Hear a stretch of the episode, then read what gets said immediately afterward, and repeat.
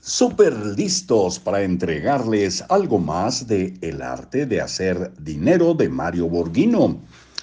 Hemos tenido un ligero problema de resfrío, un poquito de cuerpo cortado, pero afortunadamente no ha afectado la voz, cuando menos en forma radical. Así que continuamos en Libros para Oír y Vivir. Les habla Marcos Alfredo Coronado. Me da mucho gusto abrazarles a la distancia.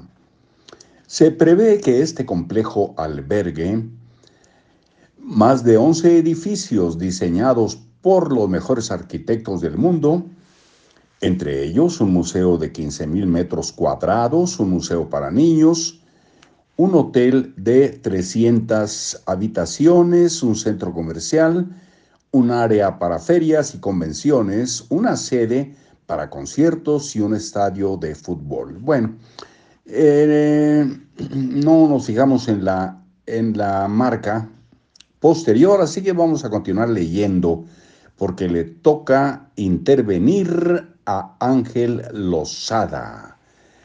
En el año 1923 llega al puerto de Veracruz un joven de 15 años dispuesto a emprender un nuevo reto en su vida, Ángel Lozada, originario del norte de España. Nunca se imaginó el imperio que construiría con las tiendas Gigante. Trabajó durante 17 años y fundó en el estado de Hidalgo su propio negocio de semillas, abarrotes y distribución de cerveza. 14 años después, en 1956, Ángel Osada se traslada a la Ciudad de México, donde hizo realidad su sueño. En 1962, a los 53 años de edad, funda la primera tienda gigante ya eh, recordamos, esto lo decimos nosotros, que fuimos eh, los locutores pues titulares bastante tiempo de el grupo gigante. Continuamos.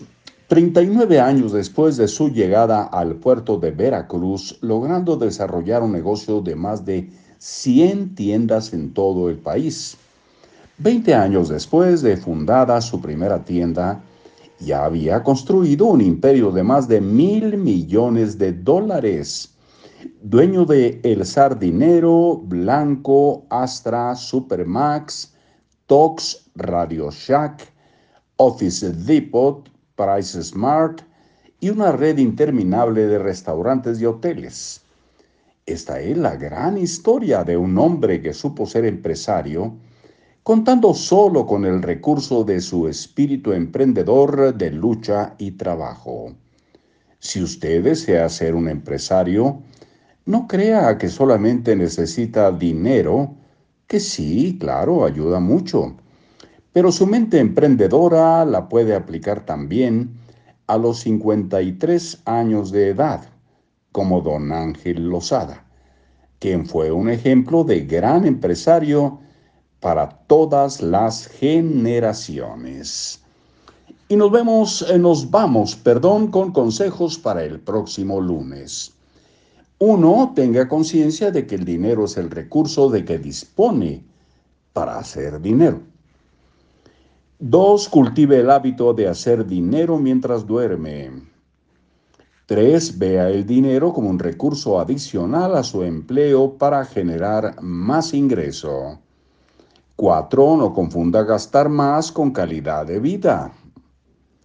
5. Aprenda que el dinero es el mejor producto que tiene para hacer dinero. 6. Si anhela su independencia económica, cambie sus hábitos de consumo. Tome conciencia de que la crisis de sobrevivencia radica en la deficiente administración de sus ingresos, no en el monto. No caiga en el síndrome del hámster, ganar y gastar, ganar y gastar.